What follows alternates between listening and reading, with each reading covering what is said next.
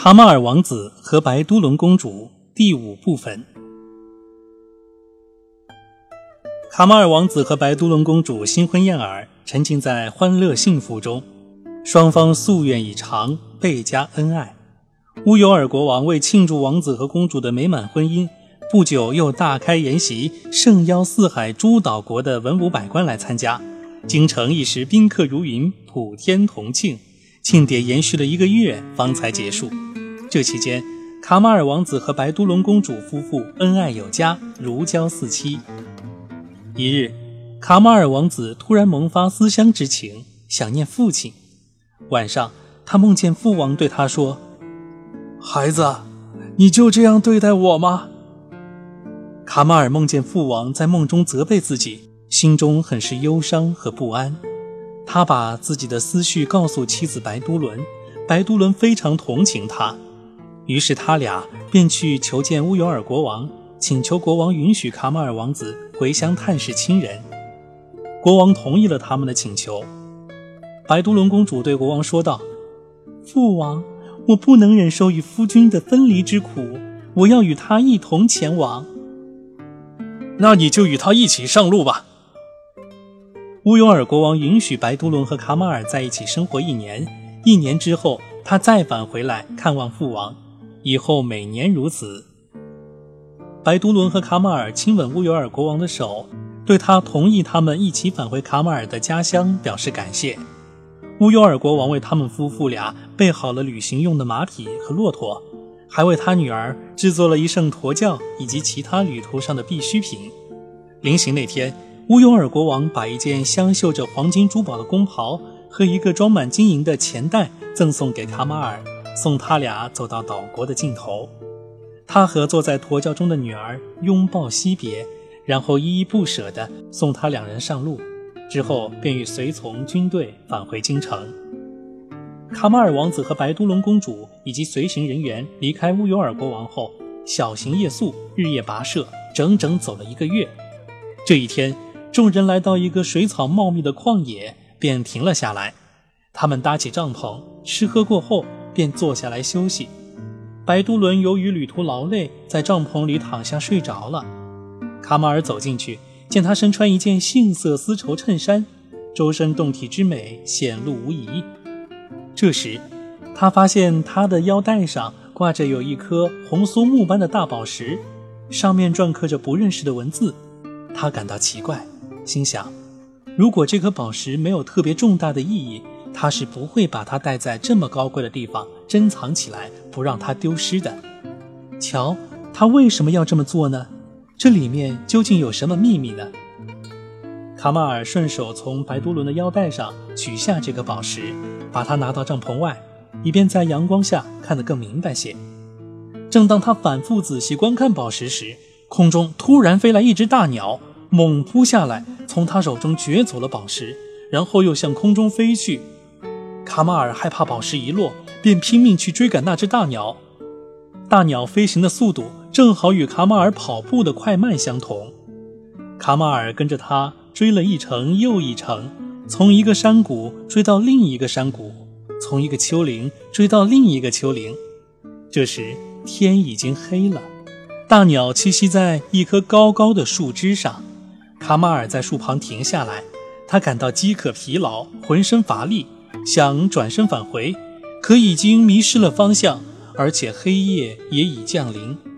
他心想，一切无能为力，只盼伟大的安拉解救了。他安下心来，在大鸟栖息的那棵大树下躺倒，一觉睡到大天亮。他醒来后，见大鸟仍在树枝上。大鸟发觉卡马尔醒来。便飞离树梢，卡马尔立即跟上去追赶。这时，大鸟飞得很慢，与卡马尔行走的速度差不多。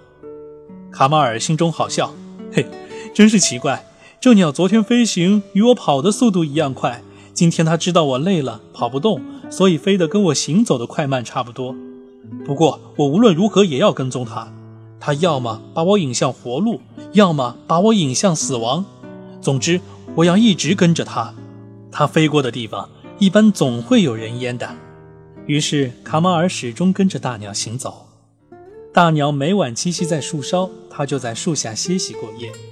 这样一直过了十天十夜。卡马尔吃野果充饥，喝山泉解渴。十天后，来到一座人烟稠密的城市。刚进入城市，大鸟一眨眼功夫就不见了，飞离了卡马尔。卡马尔不见大鸟，心中感到奇怪，叹道：“啊，感谢安拉，他使我到达了这座城市。”他坐在一条小溪边，洗着手脚和脸面，然后小憩片刻。他回想起一路上劳顿饥渴，现在又身处陌生的环境中，不由得怅惘和伤感。他走进城门，不知该朝什么地方走，只好漫无目的地在城中徜徉。他从陆地入城，走着走着，不觉从靠海的地方出城。哦，原来这是一座濒临海边的城市。他在城中没有碰到一个人。出城后，他在海边继续行走，来到城外的一片果园。他在树木丛中行走，走进一个园圃。他在门边站立了一会儿。一个园丁走出来，对他表示欢迎，说：“感谢安拉，使你免受城中人的伤害，把你平安送到这儿来。趁人们还没有看见你以前，赶快进到园中来吧。”卡马尔随园丁进入园中，惶惑不安地问园丁：“这个城市究竟是怎么回事啊？里面住的是什么人？”你要知道，这城中住的全是拜火教徒。指安拉起誓，你要告诉我你是怎么来到这儿的，又是怎么进入这座城市的。卡马尔将自己的经历和遭遇从头到尾向园丁叙述了一遍。园丁听后感到十分惊奇，说：“要知道，这儿离伊斯兰国家十分遥远，海路要走四个月，陆路要走整整一年。我们这儿有一艘商船，每年装载一次货物。”去伊斯兰国家进行贸易，先经过艾布努斯岛，再从那儿驶往哈里多特岛啊，也就是国王沙鲁曼的王国。卡马尔闻听此话，沉思片刻。他知道，现在唯一的办法就是待在园丁的苗圃里，给他当伙计，替他干活。他对园丁说：“你愿意接受我在你这儿工作吗？”悉听尊便。园丁慨然应允。园丁教卡马尔剪枝、浇水、种植烟草的技术，为干活方便，还给他一件蓝短布褂穿。卡马尔在园中辛勤劳作，生活安定下来。但他流落异乡，思念妻子，终日忧愁苦闷，以泪洗面。再说白都伦公主吧，白都伦公主从睡梦中醒来，不见丈夫卡马尔在自己身边，继而发现。腰带上的红宝石也不翼而飞，她心想：“安拉呀，这是怎么回事呢？我丈夫哪儿去了呢？也许是他把宝石拿走了，而他却不知道宝石所隐藏的秘密。他会到哪儿呢？必然出现了意想不到的情况，使他出走了。否则，他是一刻也不会离开我的。让安拉诅咒这宝石，诅咒这种时刻吧。”白都伦还思忖道。如果她就这样出去告诉随从们丈夫失踪了，也许随从们会算计她，看来是非用计谋不可了。于是白都伦公主穿上了丈夫的衣服，戴上了他的缠头，半遮着面庞，让一个婢女坐进驼轿，然后走出帐篷，呼唤奴仆们备马，整点行装出发。一行人就这样上了路。白都伦一直都掩藏着自己的真实面目。因为他与卡马尔长得太相像了，没有人怀疑他不是卡马尔。队伍日日夜夜不停地朝前行走，一直来到一座濒临海边的城市。白都伦和众人跨下马，放下行装，搭起帐篷，准备在此休息过夜。经打听，这座城市是埃布努斯王国的京城，国王名叫艾尔马诺斯，他有一个女儿叫做哈雅图努芬斯。埃尔马诺斯国王听说有远道来的贵客下榻在他的王国，便派使者前去打探情况。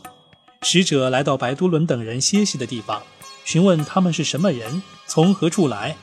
白都伦手下的人告诉他，这是一位迷了路的王子，他要回到他父王沙鲁曼的哈里多特岛国去。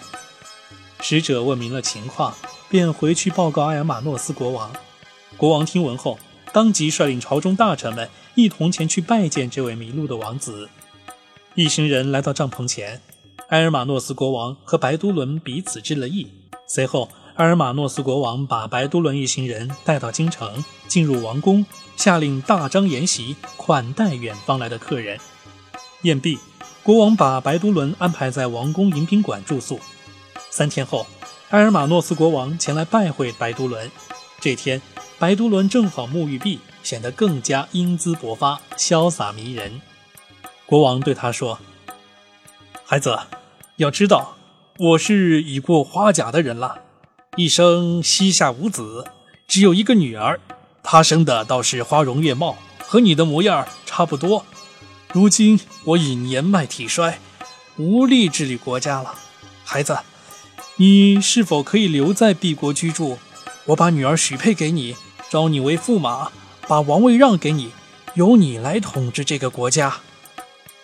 白都伦听后低头不语，由于一时不知所措和害羞。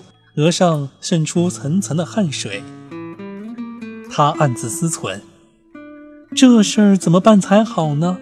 我是个女流之辈，要是我违背他的意志，悄悄逃走，也许他会派兵追杀我；要是我对他说明真情，我就会出丑。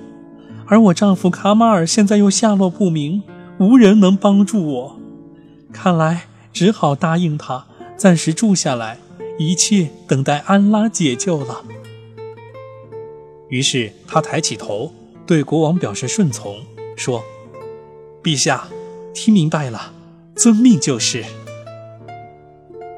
国王见白都伦答应，异常高兴，当即吩咐手下向艾布努斯国的诸岛屿传播喜讯，并下令装点城市，召集全国文武百官、王侯公卿以及京城大法官。向他们宣布女儿和白都伦的婚事，同时下诏宣布自己退位，将王位传给驸马白都伦。埃尔马诺斯当即给白都伦穿上黄袍，接受满朝文武的参拜。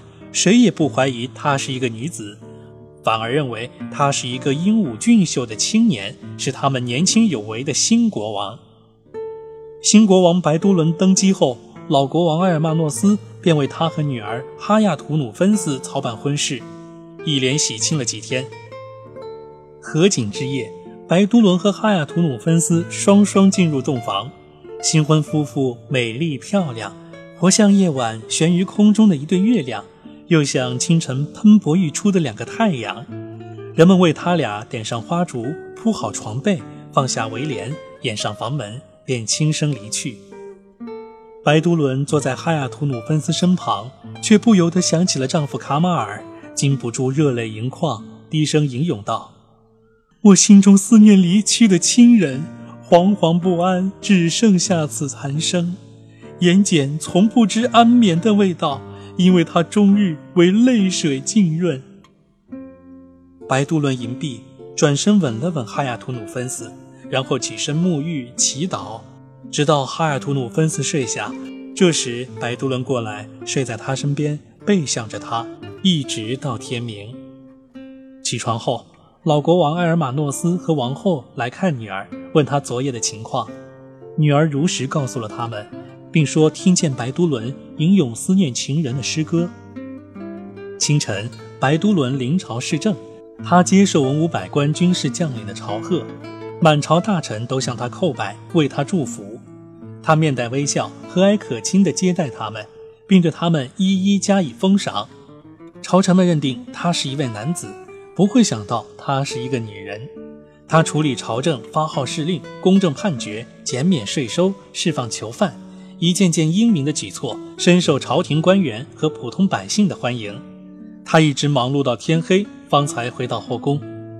他见哈亚图努芬斯坐在屋中，走过去抚摸他的肩膀，亲吻他的前额，随即吟咏道。我的秘密被眼泪公开，消瘦的身体也宣告了我的爱。我竭力掩藏别离之痛，受创的心却难以忍耐。远去之人啊，你所留下的是破损憔悴的身心，是终日忧思的情怀。白都伦永毕，擦干了眼泪，起身沐浴、祈祷，直到哈雅图努芬斯困倦不知，上床睡眠。这时，白都伦睡在他身旁，背向着他，一直到天明。起身后，白都伦做完晨祷，依然临朝视政。他坐在王位上发号施令，处理大政，恩威并施，井井有条。老国王埃尔马诺斯照例来探望女儿，问她情况。女儿如实向他做了报告，并说听见白都伦吟咏思念情人的诗歌。他对老国王说：“父王，我没见过谁比我丈夫更谨慎和腼腆的了。他老是叹息和哭泣。”女儿，你要忍耐。老国王说：“这第三夜是最后一个晚上，如果他再不与你同房，我就要另做打算。我要废了他的王位。”把他赶出这个国家。他和女儿取得了一致的意见，带着这种想法离去了。哎，本来过得好好的卡马尔和白都伦公主，现在的爱情故事又出现了波折。那后面的故事里，卡马尔王子会有什么样的境遇呢？白都伦公主会被发现女扮男装吗？欢迎收听下一回《卡马尔王子》。和白都伦公主第六部分。